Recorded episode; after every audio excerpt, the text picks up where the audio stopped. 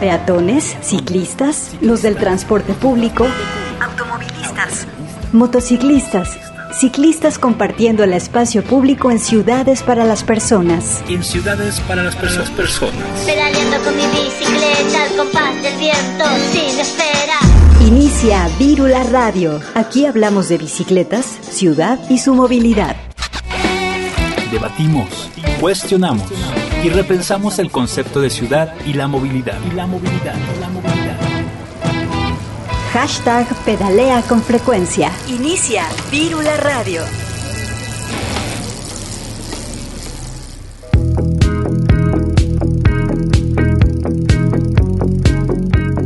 Hola, ¿qué tal?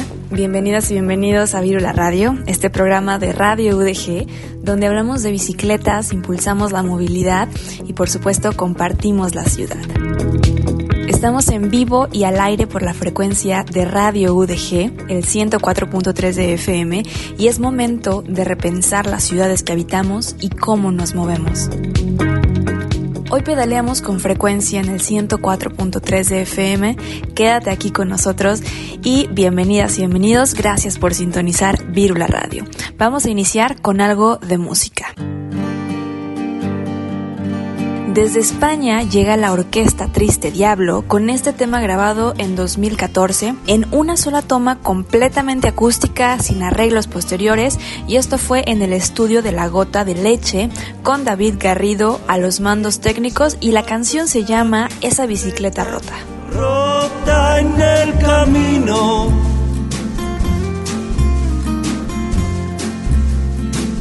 Al final del camino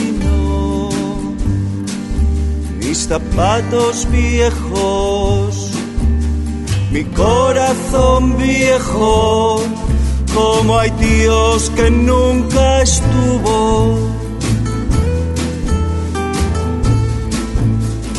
Debidamente alimentado y yo, como no lo perdí.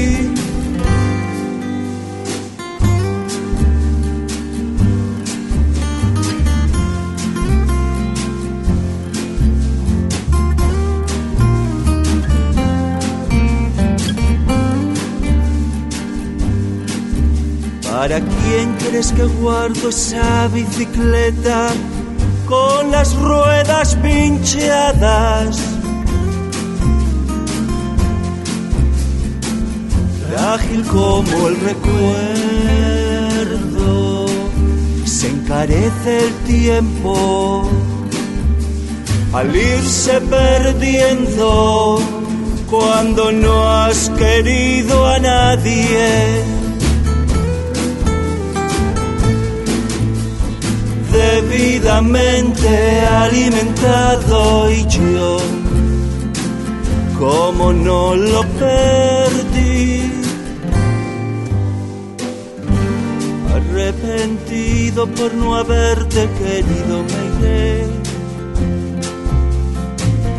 al mismísimo infierno, al carajo, yo solo.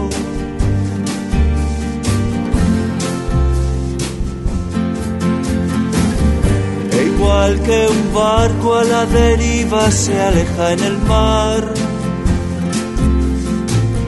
Me fui alejando de ti poco a poco,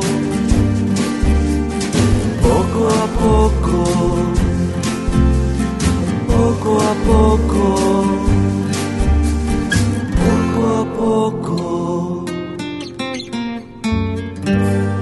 Pedalea con frecuencia. Vírula Radio. Gracias a quienes nos sintonizan en otras estaciones de la red Radio UDG, en Puerto Vallarta en vivo por el 104.3 de FM, en Ocotlán en la zona ciénega del estado en retransmisión por el 107.9 de FM. Saludos también a Viceactiva Radio y sus radioescuchas colombianos quienes retransmiten este programa. Un abrazo hasta allá. Yo soy Grecia Hernández, pueden encontrarme en Twitter como Soy Pastora y contactar también al programa en sus redes sociales. Estamos como Virula Radio en Facebook, Twitter e Instagram. También está la cuenta de Radio UDG como arroba Radio UDG. En el control operativo y producción se encuentra mi compañero Sebastián Cecillón. Estamos transmitiendo para todo el mundo vía internet en nuestro sitio www.radio.udg.mx bueno, el día de hoy tenemos eh, pues mucha información que compartirles. Va a ser un programa especial y dedicado a, un instituto que por ahí Sebas eh, encontró, se llama el, Instituto de Movilidad. Esto está en, España y bueno, es una propuesta muy muy interesante. Por ahí les vamos a, a entrevistar en unos momentos más, así que quédense con nosotros. Primero, me gustaría compartirles una noticia que estuvo circulando en esta última semana en redes y es acerca de mi bici pública que, eh, bueno, además de estrenar nuevas tarifas, su membresía anual eh, subió a 428 pesos por año. Eh, también el viaje por día a 94, tres días lo puedes rentar por 188 y por, ciento, por siete días, perdón, eh, por 329. Obviamente, lo que, más con, lo que más conviene es la membresía anual, que por 428 pesos puedes usarla todos los días del año. Cada 30 minutos cambias la bicicleta y la puedes usar todas las veces que quieras. Así que sigue conveniendo, sí subió el precio, sin embargo, aún así es baratísimo comparado con el transporte público, el camión, el tren, etcétera. La bici pública es una gran opción en cuanto a economía. También algo muy esperado por los usuarios y usuarias es el horario, que por fin se ha expandido. Ahora vamos a poder utilizar el sistema desde las 5 de la mañana hasta las 12.59 de la madrugada. Esto quiere decir casi hasta la 1 de la mañana. Esto nos da la oportunidad de utilizarla más temprano, de dejarla más tarde y ya no nos entorpece tanto nuestros trayectos, ¿no? Hay personas que entran a trabajar muy temprano y la bicicleta puede ser una gran opción, hay personas que salen tarde o simplemente salir a convivir eh, y, utilizar la bicicleta es... Eh, es una buena opción. Así que ya lo saben, si quieren suscribirse al sistema de bici pública, lo pueden hacer a través de internet en mibici.net. Eh, ahí pueden hacer su registro, les va a pedir una tarjeta de débito o de crédito, les puede llegar su membresía a su casa o también la pueden recoger directamente en sus instalaciones. También el, registro puede ser directamente allá. Pedalea con frecuencia en nuestras, redes. Arroba Virula Radio en Facebook, Twitter e Instagram. Continuando con más información, vamos ahora a compartir un extracto de un webinar que hubo eh, hace algún tiempo, esto precisamente de, de lo que les estábamos compartiendo anteriormente, vamos a escuchar parte del audio de Marta Gutiérrez, quien nos habla sobre los planes de acción y experiencias en América Latina. Ciudad y movilidad. Vírula Radio. Os presento a Marta Gutiérrez, ella es secretaria general de SIMUS, que es la Asociación Latinoamericana de Sistemas Integrados para la Movilidad Urbana Sustentable. Y bueno, ella nos trae un, nos va a hablar de los planes de acción y las experiencias que se están llevando a cabo, que se están dando en, en América Latina. Para mí es un gusto compartirles a todos las experiencias que venimos teniendo en América Latina y pues para todos ha sido una gran experiencia todo este tema de la pandemia yo creo que la pandemia ha traído su propio argumento, ¿no? Las cosas se pueden hacer de una manera expedita y de la noche a la mañana, pues a todos nos tocó asumir unos cambios importantes. En el caso de América Latina, en primera instancia los gobiernos entraron a reaccionar, fue declarando el estado de emergencia o catástrofe nacional en muchos de los países restringieron fuertemente toda la actividad social y económica y adoptaron en gran mayoría el tema de la cuarentena y el toque de queda para mitigar justamente algunos ejemplos interesantes. En el caso de Transmilenio, habilitó 21 lavaderos eh, de manos itinerantes en distintos puntos de las estaciones. Actualmente La Paz Bus, que esta semana está justamente activando nuevamente su operación, también están colocando este tipo de lavaderos. Eh, en Bolivia, en Ecuador, en Colombia y en Chile se han venido también adoptando unas rutas especiales de salud.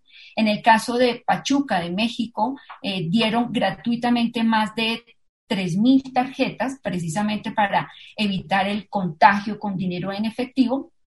En el caso de Chile, acá tenemos una imagen de la ministra Gloria, en el caso de Chile, de Argentina y de Perú, eh, empezaron a implementar un protocolo bastante riguroso con todas estas medidas de sanitización, de bioseguridad en, toda la infraestructura, en vehículos, en lavado tanto interno como externo, y adelantaron inclusive en Chile un registro de pasajeros, de verdad una medida muy interesante porque permitió que a través de los buses interurbanos eh, hicieran un control y seguimiento a través del Ministerio de Salud para que aquellas personas que habían utilizado este servicio y que pudieran reportar algún problema del coronavirus le pudieran haber hecho el seguimiento.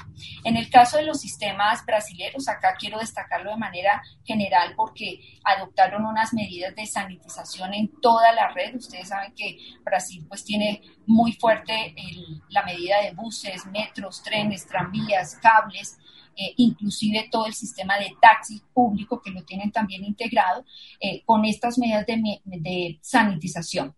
Eh, utilizaron turnos, tres turnos de lavado y cada 90 minutos vienen haciendo unas limpiezas en las zonas de uso común. Una fuerte medida en el pago electrónico justamente para evitar el dinero en efectivo y prohibieron pues el servicio en horas punta o pico de personas mayores de 70 años. Aquí también tenemos otro ejemplo en el caso del sistema operador de Ciudad de México, de CISA, donde también empiezan a hacer estas medidas con toma de temperatura. Veamos un poco las medidas de aislamiento que se vinieron tomando también en América Latina. Lo primero es que empezaron, y aquí en gran parte de los países que ya mencioné, las medidas restrictivas que hicieron, se ha venido limitando la oferta del transporte casi al 50% han limitado la capacidad dentro de la flota más o menos en un promedio entre un 20 y 35%. Aquí hay algunas gráficas que ilustran eh, los sitios de ocupación y donde están habilitados y prohibidos. Y dentro de los buses también, entonces la, medida de restricción es mucho más eh, estricta en la medida que piden un metro de aislamiento. En estaciones y portales, por lo general, se ha venido utilizando filas con distanciamiento que van entre un metro y dos metros de distancia con señalética. Dentro de los buses, este es un ejemplo del Metro Medellín, donde también eh, con una cultura de pintores urbanos han sido los que han venido realizando la intervención dentro de, los, mm, de todo el sistema. Y pues la realidad es que con esta restricción eh, que va entre un 35 de capacidad y el metro, realmente dependiendo de la tipología de flota de los buses, pues no se puede cumplir realmente con esa, ese 35 y más o menos se está llegando entre un 18 a un 25%. Esta gráfica lo que nos permite ver es cómo en América Latina venía un comportamiento de demanda y ya a partir del mes de abril, mayo, y lo que llevamos de este corte, pues se vino incrementando de una manera muy fuerte la pérdida de la demanda, pérdidas de demanda que venimos teniendo casi entre un 60 y un 95% de la gran mayoría de sistemas y ciudades, como lo pueden ver ustedes en este comportamiento de la gráfica. ¿Qué impactos entonces esto nos ha venido dejando? Realmente han sido unos impactos muy, muy complicados de crisis realmente que tienen a nuestros sectores en América Latina, una reducción de demanda, como ya lo veíamos, de aproximadamente, dependiendo del sistema, que en el tema del transporte público colectivo hemos tenido una reducción de demanda entre un 70, eh, perdón, entre un 50 y un 70%, y para toda la red de sistemas masivos, que aquí pues hago alusión desde todos los, los sistemas rieles, como los buses, hemos tenido una pérdida de demanda entre un 75 y 95%. Por supuesto que la oferta también ha tenido una eh, gran disminución, pero pues ha requerido también una demanda superior. Hemos tenido una oferta que va entre un 75 y 100% para poder cumplir con las demandas de restricción y sobre todo de aislamiento y pues una reducción de ingresos de casi el 15% frente a un incremento de costos por todos los temas de sanitización que ha venido agravando un poco más el sistema de, de costos fijos. Aquí quise traer un ejemplo de lo que ha venido pasando en Colombia. En Colombia, eh, la red CIMUS tiene el capítulo regional que hacen parte los, las siete principales ciudades capitales de Colombia. Este gráfico muestra en esta parte blanca cómo en el mes de febrero veníamos teniendo una demanda de comportamiento tipo, en un día tipo normal que podríamos estar llegando más o menos a más de 5 millones de viajes diarios y a partir del mes de marzo, del 16-17, que es cuando se toman las medidas, es donde tenemos una caída muy tremenda. Aquí llegamos hasta niveles del 95% de pérdida de demanda. Aquí ustedes pueden ver un pico, un comportamiento, porque a partir del 27 de em, mayo, perdón, 27 de abril fue la primer... Em, levantamiento parcial de la medida y vemos un leve crecimiento, pero en términos generales tenemos una pérdida de, viajes actualmente de 1.3 millones de viajes. En términos de lo que esto le está afectando también al empleo en nuestros sistemas, es que tanto en empleos directos como eh, indirectos, el sector más o menos está acá en Colombia dando 80 mil empleos y esta caída pues ha sido, no ha sido proporcional obviamente a la oferta porque pues como ya lo mencionaba, tenemos unos niveles entre el 70 y 80 y también en el tema de los ingresos. Actualmente el déficit que en Colombia, que ya lo hemos proyectado hasta diciembre de este año, llega aproximadamente a unos 500 millones de dólares. Y el panorama, pues por supuesto, es muy similar en el resto de países de, la región. Entonces, eh, ¿qué tipo de resultados nos está dejando? Pues unos sistemas inviable financieramente, aparte de la crisis que ustedes ya conocen en muchos de nuestros países por el modelo financiero que tenemos, eh, que se viene, se ve agudizado con, con el COVID. Eh, hay una proliferación del transporte informal, también importante que aquí hay un reto importante de los gobiernos locales.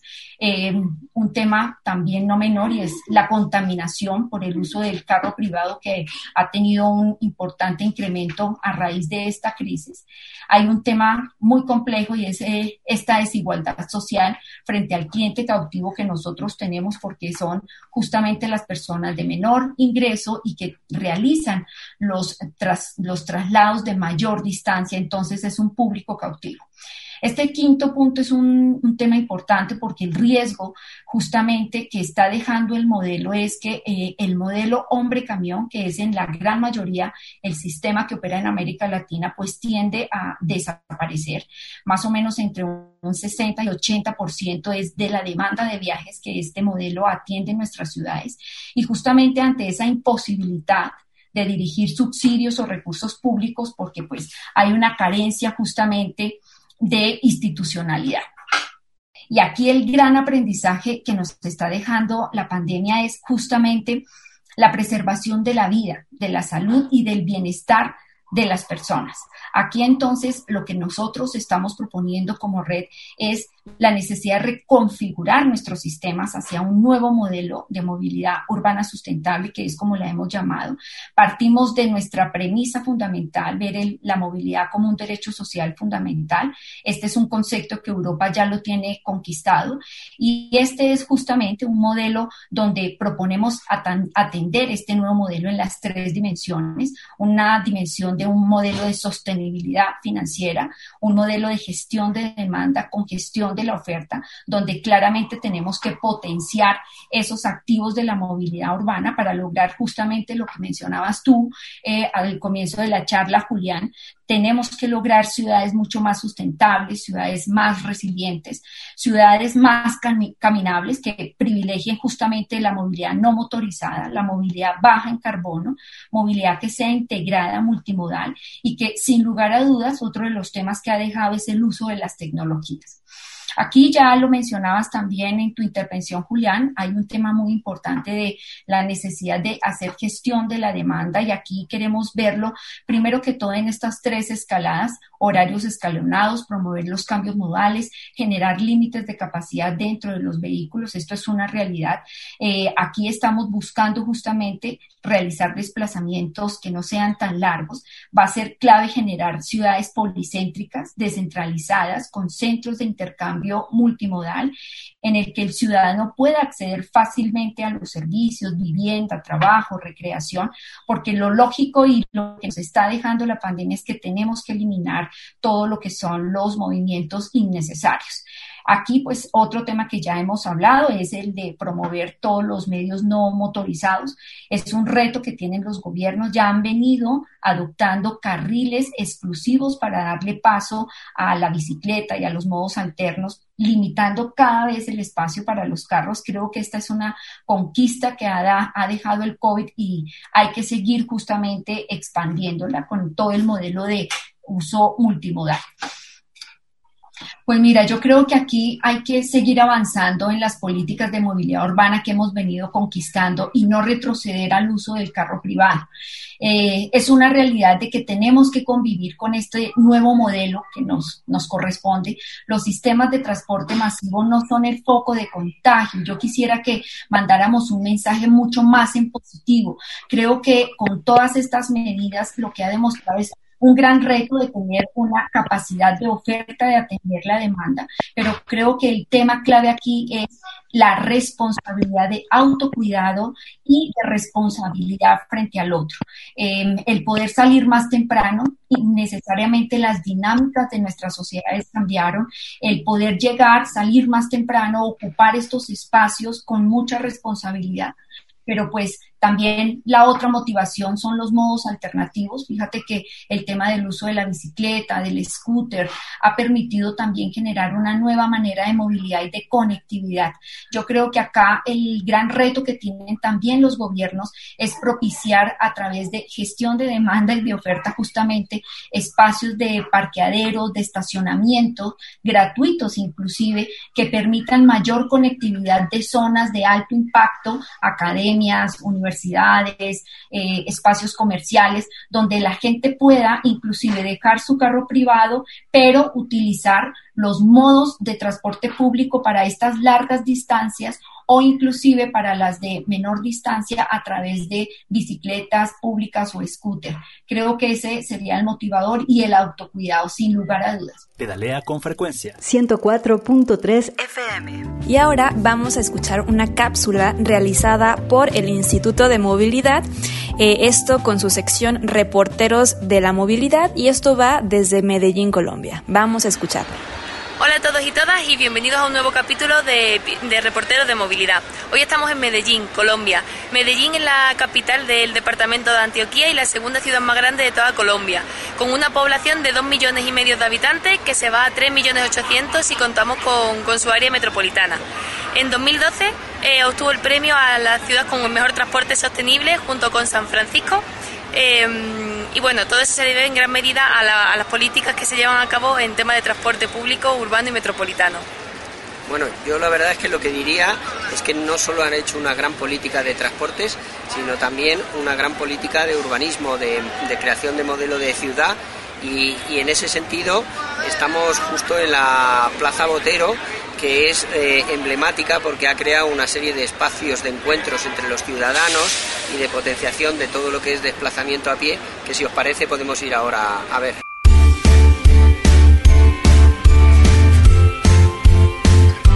El sistema de transporte por cable de Medellín, denominado Metrocable. Es un transporte pionero eh, junto con La Paz en, transporte urbano, ya que como se sabe, este transporte se utiliza más para temas turísticos. Bueno, una de las características del transporte de, Medellín es las políticas de integración tarifaria que han realizado. Así que con esta tarjeta que acabamos de bajarnos del metro, nos vamos a subirnos al metrocable. Este transporte, este modo de transporte es muy interesante, especialmente interesante cuando hay grandes desniveles como los que estamos viendo, ¿no? Eh, bueno, es un, un transporte que eh, tiene una, una, utilidad especial para determinados niveles de capacidad, pero que está dando unos grandes resultados en, eh, en América Latina, como ya decía. Este transporte tiene una pequeña particularidad y es que no es muy aconsejable para las personas que tienen eh, un poquito de vértigo. Bueno, es seguro, pero muy alto. Sobrevivirás, no te preocupes. Espero. Nos vemos arriba. Eh, tenemos aquí el, el tranvía, ¿no? Es un tranvía que es una línea eh, de aporte a, la red troncal y como veis es un sistema denominado Translor que es a base de neumáticos, solo tiene un carril central que hace de, guía. Está totalmente integrado eh, y, convive con otros modos de transporte y con la propia circulación peatonal eh, a lo largo de este barrio tan, tan popular, que es San Antonio. Bueno, pues estamos en la estación de autobuses sur. Em, eh, hace unos años solo existía una única terminal de autobuses que estaba en el norte de la ciudad, pero debido a que se congestionó y que todos los municipios del área metropolitana llegaban a esa sola estación, se decidió crear esta, esta nueva terminal, la terminal sur. Pues esta, esta terminal lo que se hizo es al mismo tiempo que un gran centro comercial generando un nuevo punto de gran actividad eh, eh, de la ciudad. Y bueno, nos vamos, si te parece, a comprar nuestro ticket de la museta. Bueno, pues hasta otra. Adiós.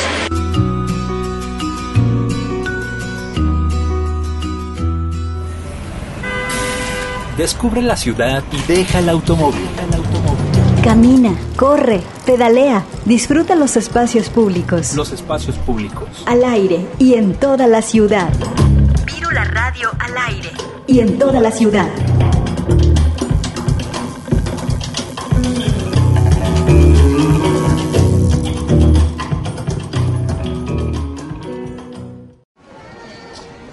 Queremos movilidad no motorizada. Limpia y sustentable.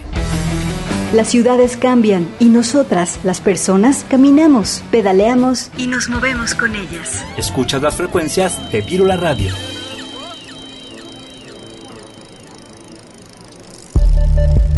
Estamos de regreso aquí en Virula Radio. Les recordamos nuestras vías de contacto. Pueden encontrarnos en Facebook, en Twitter y en Instagram como Virula Radio. Pueden ahí escuchar eh, las entrevistas que hacemos cada semana. Pueden dejarnos también sus, sus comentarios y con gusto los, los leemos. También vamos a escuchar ahora la entrevista que preparamos con el Instituto de Movilidad. Vamos a platicar con Julián Sastre, quien es el presidente de este instituto. En el 104.3 de FM, Vírula Radio. El día de hoy ahí tenemos un invitado especial, especial aquí en Viro la Radio. Tenemos a Julián Sastre, él es el presidente del Instituto de Movilidad. Estamos enlazados eh, hasta España y bueno, qué gusto poder platicar contigo, Julián. ¿Cómo estás? ¿Cómo te encuentras el día de hoy? Pues muy bien, nada, la verdad es que aquí encantado de estar con vosotros. Eh, muy recién llegado de aquí, las vacaciones navideñas son importantes y de estar en familia y encantado de que podamos hablar y, conectar siempre con, con nuestros amigos de América Latina y de México en especial. Sí, la verdad es que encontramos este proyecto hace apenas eh, unas semanas y la verdad es que quedamos encantados con, con esto y por supuesto quisimos eh, enseguida platicar con ustedes. Y bueno, ahora sí, cuéntanos, ¿qué es este Instituto de Movilidad que tú, que tú presides? Pues mira, el Instituto de Movilidad eh, es un, una, institución sin ánimo de lucro creada sobre todo pues para mm, difundir el saber, eh, el saber de, en temas de movilidad y transporte eh, mm, y para concienciar al mundo sobre eh, la movilidad sostenible, sobre la, importancia de que tengamos una movilidad y un transporte sostenible. Ese, es el origen y, y, qué es la fundación, ¿no? Es, un, es una institución de este estilo.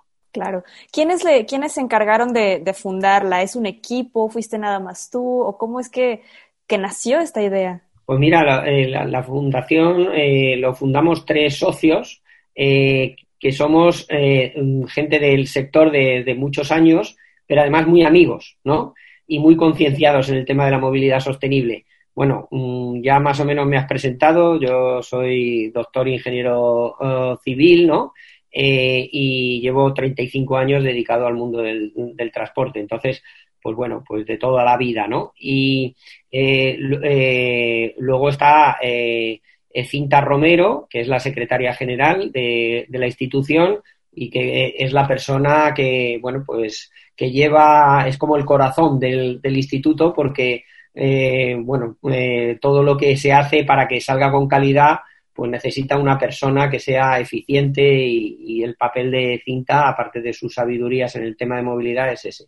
Y luego está David Álvarez, que es otro consultor de, muchos años de experiencia, que es el vicepresidente del instituto. Esos somos los tres socios fundadores y la base de todo, aunque luego obviamente están todos los docentes y colaboradores que tenemos.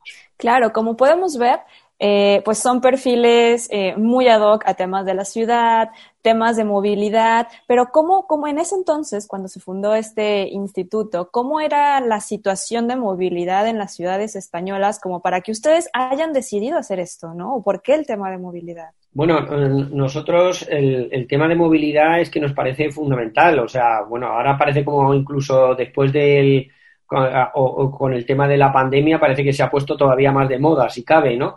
Pero el tema de la movilidad para nosotros es fundamental y, yo solo suelo explicar de la siguiente manera.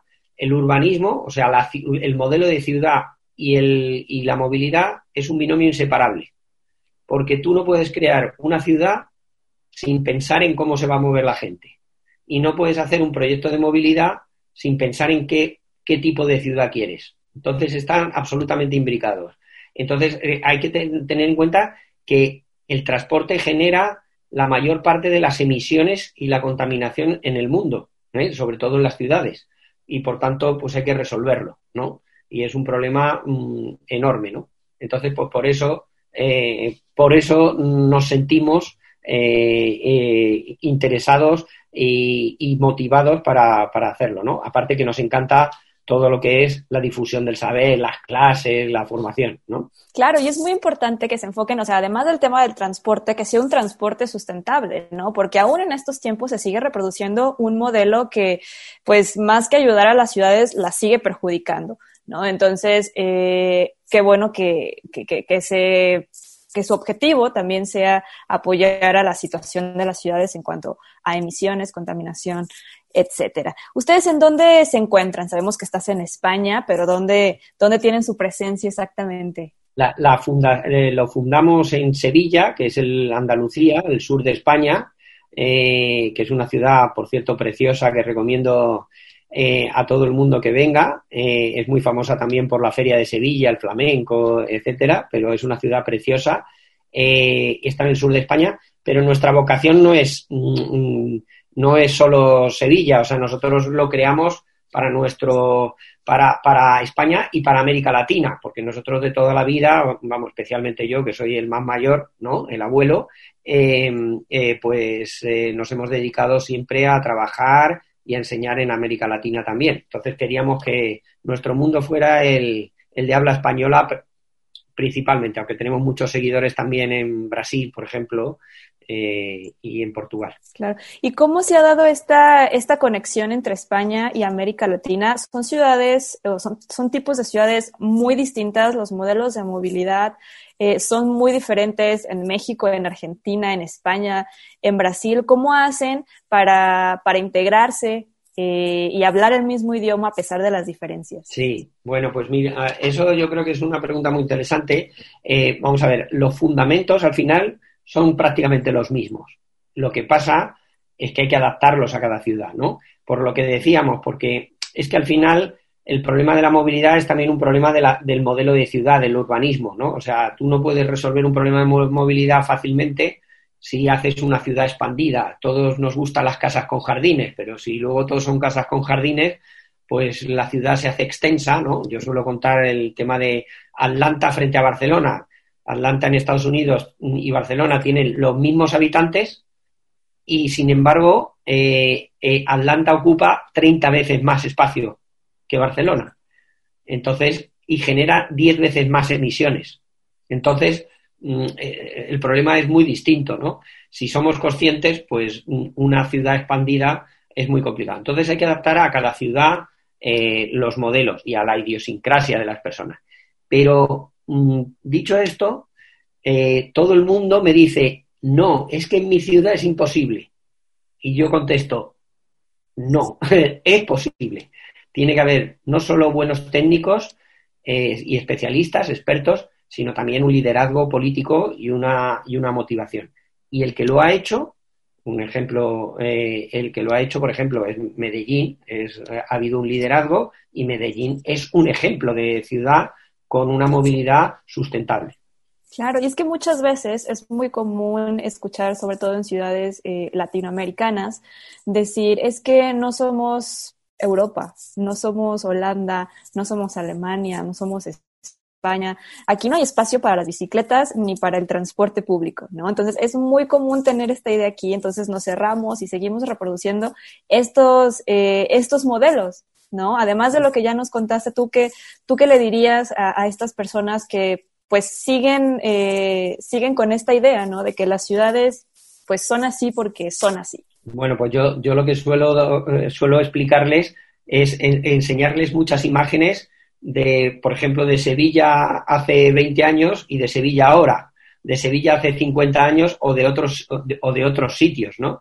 Eh, todos hemos pasado por eso, incluso Holanda, que por ejemplo está como considerado eh, el emblema de la movilidad sostenible, todo el mundo va en bicicleta, ¿no? bueno, pues tengo imágenes de hace 50 años todo el mundo yendo en coche, ¿no? O sea que, quiero decir, esto lo hemos vivido todos y todos tenemos la sensación de que en, en mi casa no. O sea, por ejemplo, Ciudad de México ya está usando mucho la bicicleta, a lo mejor más por las zonas de reforma. Esto es un ejemplo, digamos, por decir un ejemplo eh, eh, de, México, ¿no? Eh, y otras ciudades de tamaño menor, pero que también están empezando a utilizarlo. Yo creo que progresivamente se puede hacer. Hay otras ciudades emblemáticas en, América Latina, como Curitiba, como Medellín o como Rosario en Argentina, Curitiba en Brasil, Rosario en Argentina, que me parece que han hecho una labor excelente en ese sentido. ¿no? Por supuesto. regresando un poquito a lo que es el Instituto de Movilidad, aunado a este tema, ¿cómo es que incide justamente hablando de esto? ¿Cómo, cómo es este acompañamiento tanto pedagógico como técnico como teórico con otras ciudades? ¿No? ¿Qué clase de, eh, pues de acompañamiento ofrecen ustedes o asesoramiento tal vez? Bueno, nosotros tenemos varias funciones, o sea, por una parte damos formación, eso que, puede ser online o presencial, ¿eh? fundamentalmente online, pero eh, a veces nos piden, oye, no, queremos un curso presencial. Hoy, este año no, ¿eh? este 2020-2021 no ha sido el caso, ¿no? Pero, y no, no creo que sea el caso, el 2021 tampoco. Pero eso es una de las cosas. Otra es organización de eventos. Podemos organizar, pues, trayendo eh, gente de, muchos sitios, eh, pues, o que lo explique, que, que, vea, que enseñe los casos que se han hecho en otros sitios, ¿no? Luego con la serie de reporteros de movilidad, eh, que es una serie que vamos por las ciudades contando cómo es la movilidad de las ciudades. Tenemos wiki, una, como una Wikipedia, pues se llama Wikimovilidad, ¿no? que intentamos enseñar los, términos, tenemos un blog, eh, publicaciones, etcétera, ¿no? Eh, y, y luego a veces nos piden asesoramiento de alto nivel, pues las administraciones o algunas instituciones de prestigio que nos piden el apoyo, ¿no? Entonces, siempre estamos dispuestos a, a, colaborar. Encantado. Sí, justamente todas estas eh, cosas que acabas de mencionar eh, fue lo que, lo que vimos en su página web. Eh, nos llamó mucho la atención, sobre todo por ser pues un medio de comunicación, los reporteros de movilidad. ¿No? Platícanos un poco en qué consiste eso, porque se veían participaciones de diferentes ciudades. Sí, quizás los dos productos estrella nuestros del instituto, los tres, son uno, la maestría que tenemos de transporte urbano y metropolitano, que muchos de los alumnos eh, son de América Latina, el 50% más o menos, tenemos el Congreso Mundial Online, el primer Congreso Mundial Online que cayó en plena pandemia y, tuvimos 12.000 inscritos, y luego reporteros de movilidad, ¿no? Eh, en reporteros de movilidad, eh, pues vamos por las ciudades, mm, de, momento con medios modestos, porque todavía no nos ha comprado un canal de televisión de estos como la BBC o alguno de estos, pero de momento con nuestros medios vamos recorriendo las ciudades e intentar eh, intentando explicar cómo es esa movilidad eh, y cómo es la relación con el modelo de ciudad, ¿no? Y bueno, pues hemos ido a varias ciudades de América Latina, hemos estado en, Lima, en Medellín, en Bogotá, en La Habana, y también muchas ciudades eh, españolas, ¿no? ¿Y cómo funciona, eh, pues, esta red y qué es lo que se rescata de cada uno, ¿no? ¿Qué se rescata de cada uno de los reportajes en La Habana, en Medellín, en, las ciudades del mundo? Bueno, pues vamos, vamos enseñando las, las cuestiones, mm, las buenas prácticas eh, principales que han hecho en cada ciudad y a veces conseguimos también entrevistar a algunas eh, personas emblemáticas de la movilidad de cada uno de los sitios, ¿no? Y con eso, eh, digamos, mostramos, mostramos también mostramos también un poco la política que se, que se está haciendo y las motivaciones de cada ciudad. Eh, lo que sí también, lo que sí nos parece fundamental de reporteros de movilidad eh, eh, para que para apoyar, pero queremos que, la gente lo vea y es como si viajasen, como si nuestro público viajase a las ciudades. Para esa es nuestra intención. Sí, esto es bien importante y a mí me gusta mucho porque así podemos ver las diferentes realidades que se viven en, en otras ciudades, ya sean latinoamericanas o, o, europeas y de ahí ver si estamos haciendo bien las cosas, si podemos mejorar en, en ciertas, eh, ciertos aspectos. Entonces es, es muy valioso este trabajo. Otro punto interesante que acabas de mencionar es la maestría. Ciertamente está creciendo mucho el campo eh, laboral y académico en estos temas. Entonces, aquí en, en, México, por ejemplo, eh, se están ofertando cada vez este tipo de, de, programas académicos. Entonces, platícanos un poco en qué consiste esta maestría, a quién va dirigido sobre todo, ¿no? Porque muchas personas a veces eh, académicamente no están enfocadas en ese tema, sin embargo, se desarrollan en el tema de la movilidad. Entonces, ¿quiénes pueden tomar esto? ¿Cuáles son las posibilidades? Eh, aprendizaje remoto, etcétera. Sí, eh, vamos a ver, nosotros tenemos mm, una muy diferente oferta de, mm, de formación, o sea, tenemos eh, formaciones más puntuales para gente que está iniciándose y, y, otras y otra que es la maestría, la que da un título europeo ¿no? Porque estamos en colaboración con la Universidad Pablo Olavide de Sevilla y da un título eh, europeo oficial ¿eh? para mm, que, que, permite, pues bueno, pues tener una titulación europea. Eso es muy demandado, sobre todo en América Latina también, porque bueno, pues eh, mm, pues apoya ¿no? al prestigio. ¿no? Y, y, la experiencia que tenemos es que vienen gente de, de muy diversos ámbitos. O sea, está el clásico de la administración pública eh, eh, o, o, de la empresa privada, consultores y eso, que, o del mundo del transporte, empresarios que trabajan en el mundo del transporte, pero nos viene mucha gente que viene de medio ambiente, porque claro, la movilidad sostenible está muy relacionada con el medio ambiente. Eh, tenemos mucha gente que son arquitectos, urbanistas, porque está relacionado con el modelo de ciudad. O sea que la, ampliación generalmente para, lo, lógico es que para hacer una maestría tengas la titulación universitaria adecuada.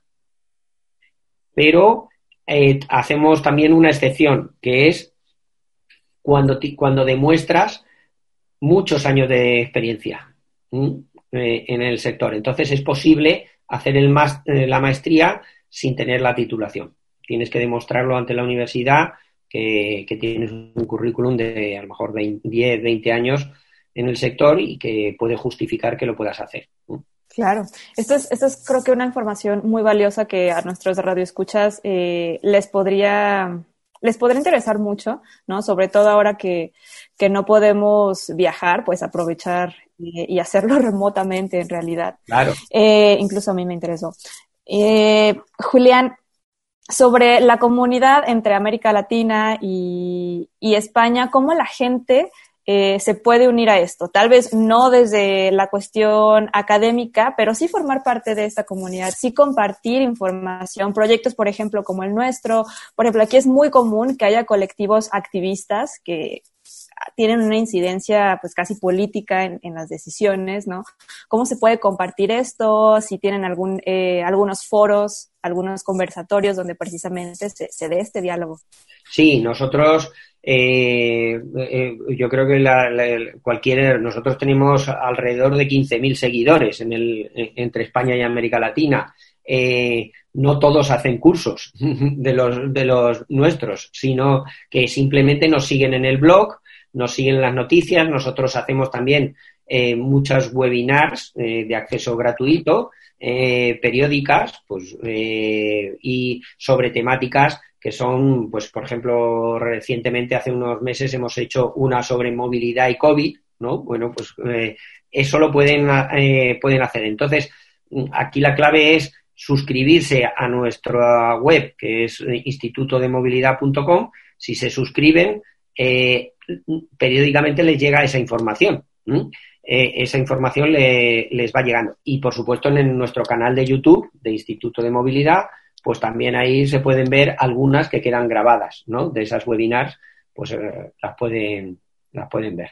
Julián, ahora vamos a pasar al tema que, que, bueno, ya casi casi es de cajón con las personas que hablamos de otras partes del mundo. ¿Cómo está el tema de la movilidad en tiempos de COVID, eh, precisamente en tu ciudad? ¿no? Cómo se está moviendo la gente. Obviamente se están eh, retomando modelos que, tal vez se tenían por ahí guardados y, y, ahora tienen que salir porque sí, ¿no? Entonces, incluso ustedes desde la academia, desde, desde este tipo de posición, ¿qué se está haciendo? ¿No? Porque de que está cambiando, lo está haciendo. Bueno, yo creo que en Sevilla está pasando como en muchas ciudades europeas eh, y probablemente en muchas también de América Latina. Lo primero que se está viendo es que eh, se está dejando que mucha de la movilidad que era mm, que se hacía ya no es tan importante. Entonces se está moviendo menos la gente, el teletrabajo, por ejemplo, ¿no? La formación online, etcétera. Luego entonces ya hemos ganado un punto en ese sentido porque mm, ya solo hacemos movilidad más imprescindible, ¿no? Ese punto, mm, reducir la movilidad innecesaria es también bueno. Segundo punto, pues se ha habido una expansión, o sea, en el momento cumbre de la pandemia, la gente solo iba caminando o en bicicleta. Eh, sobre, eh, eso. Entonces ha sido una explosión y, y, lo bueno es que mucha gente se ha enganchado, digamos, ¿no? O sea, eh, ya, ya quiere seguir caminando y, y quiere seguir en bicicleta. Yo creo que en ese sentido a mí lo que más me preocupa, o sea, desde el punto de vista de esa movilidad sostenible, mm, sostenible, saludable, porque haces ejercicio, y además es individual, con lo cual mm, puede ser individual, con lo cual tampoco te crea el problema de la confianza sanitaria. El único problema es el transporte público. El transporte público hay que recobrar esa confianza. Eh, yo creo que porque el transporte colectivo, el transporte público va a seguir siendo la pieza fundamental de la sostenibilidad de la movilidad en las grandes ciudades. No hay otra manera.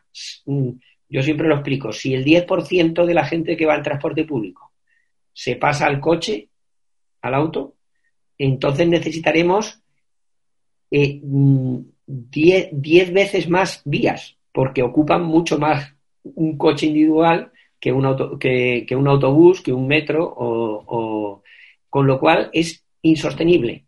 Luego el transporte público. Ahora, eso sí, aquí mm, se ha hecho un esfuerzo enorme para que esa confianza sanitaria eh, siga. Eh, limpiezas diarias, cuidados, obligación de mascarilla. Eh, y en estudios que hemos hecho en España se ha demostrado, y en muchos otros sitios, se ha demostrado que, que, la, que, el contagio no ha sido en el transporte público, ha sido en el ocio, en fin, en, otras, eh, en otros lados. Con lo cual hay que predicar, hay que cuidar mucho el transporte público, más todavía si cabe, y hay que predicar que con el uso. Yo no tengo, yo, yo puedo tener auto, pero no lo tengo.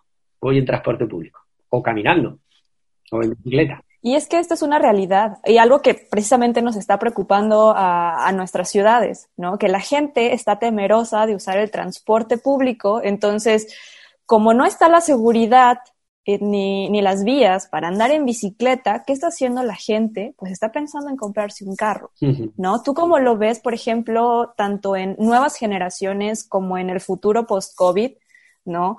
Un aumento, un decremento en el parque vehicular eh, tú desde tu perspectiva personal, ¿cómo, cómo lo percibes? Fíjate, en, Europa la tendencia era la baja, o sea, los jóvenes no se compraban un, carro, No, no se lo compraban porque preferían ir en transporte público. Aquí se va casi más rápido, ¿eh? Eh, excepto para determinados viajes o determinadas condiciones, ¿no? pero claro, para eso hay que dar un transporte público de alta calidad. Fiable, seguro, eh, rápido, etcétera. Hay que darle el hueco para que vaya en plataforma reservada, que en vías exclusivas. Entonces, mm, y tiene que ser, para mí, eh, eh, fundamental que el transporte sea formal, regular, organizado. Uno de los problemas de muchas ciudades de América Latina es el transporte informal. Ese, ese, ese es el que da más miedo, porque no sabes si limpia el auto, si aglomera mucha gente Mm, cuando demasiada gente. Entonces, mm, eso es lo que hay que controlar y organizar, ¿no? Y, creo que es clave. Pero no, veo que sin el transporte de calidad eh, público se pueda hacer sostenible una ciudad. Claro, y es que también tiene muchos eh, prejuicios el transporte público, por ejemplo, en cuanto a clase social. No, aquí en México se tiene mucho la creencia que pues las personas de ingresos bajos son las que pues se ven obligadas a utilizar el transporte público porque no pueden eh, comprar un automóvil, ¿no? Entonces, desde ahí estamos mal porque el transporte público no es para quien no tiene dinero. El transporte público es el transporte de, de la ciudad y punto, ¿no? Entonces, no sé si en España se da un poco también él. Claro, yo creo que en ese sentido en Europa hemos, y en España en concreto hemos superado, o sea, el coche ya no es un estatus. ¿eh? Antes el, carro es como, si, tengo carro ya soy de otra, no, eso ya no. Pero es verdad que no se puede conseguir eso si no ofreces un transporte público también de estatus, de calidad. ¿eh? Yo, yo, yo suelo decirlo que hay que dejar eh, no sé, en términos españoles es muy conocido el jamón ibérico de pata negra, ¿no? ¿Mm? Hay que convertir el, transporte público no en un cerdo blanco, sino en un pata negra, ¿no? ¿Eh? El otro día lo conversaba con la ministra, con la ministra Hat de, de, Chile, ¿no? Y, eh, hay que convertir el transporte en pata negra. Y eso es lo que hay que hacer, para que todo el mundo quiera ir en el transporte público, porque va más rápido. Y si va más rápido mm, que, el que, el, que el coche, pues entonces todo el mundo querrá ir en el transporte público, porque el tiempo es un valor de precisamente especialmente valorado en los de en, la gente de clase social alta, ¿no? ¿Mm? Porque eh, su tiempo dicen que es oro, ¿no? No, y que va más rápido y que cuesta menos y que generas menos emisiones. O sea, es un paquete completo en realidad. Sí, sí, así es efectivamente. Julián, pues eh, la verdad ha sido, han sido unos minutos muy valiosos de, tu tiempo. Por favor, compártenos eh, las vías de contacto del instituto desde la página web como las redes sociales para que la comunidad de aquí de México y el mundo que nos escucha pueda seguirles más de cerca. Eh, vamos a ver, lo primero es la página web del Instituto de Movilidad que es www.institutodemovilidad.com y luego eh, entrando en, fácilmente en Google o en cualquier explorador, eh, si pones Instituto de Movilidad, aparece el Twitter, el Facebook y el LinkedIn, en, las, en las tres. No estamos en Instagram, de momento, pero en, en, las tres se puede entrar. Y luego yo creo que que con eso y apuntándose al blog se recibe la información y se puede y nos, nos podéis seguir eh, desde cualquier lado. Por supuesto, y sobre todo seguir en comunidad. Julián, eh, muchas gracias. Fue un placer haber conocido eh, información sobre el Instituto de Movilidad que definitivamente vamos a seguir más de cerca y esperamos que siga creciendo esta comunidad latinoamericana en conjunto con la española. Muchas gracias por tu tiempo. Gracias a vosotros. Vírula Radio. Te invitamos a descargar nuestro podcast en el sitio podcastudg.com o bien desde tu plataforma preferida. Estamos en Google Podcast, Deezer, iTunes, Spotify, así que ya no tienes manera de no conectar con nosotros, puedes escucharnos desde tu lugar eh, y, plataforma preferida. También te recordamos volver a, a, pedalear al aire con nosotros la próxima semana en el mismo horario y las mismas frecuencias, porque tenemos más información para compartir con todos ustedes. Gracias al equipo de producción que hace posible esta emisión y a quienes nos escuchan. Eh, esto fue todo por hoy. Esto fue la Vírula Radio. Nos escuchamos la próxima semana y recuerden, pedaleen con frecuencia. Las ciudades crecen y otras formas de movernos son posibles. Vivamos la movilidad y tomemos los espacios públicos. ¿Tú cómo te mueves y vives la ciudad? Queremos ciudades habitables para todas las personas. Esto fue Virula Radio. Volvemos la próxima semana. Aquí en Radio Universidad. 104.3 FM. Bicicleta, música y versos. Círculos sonales multicíclicos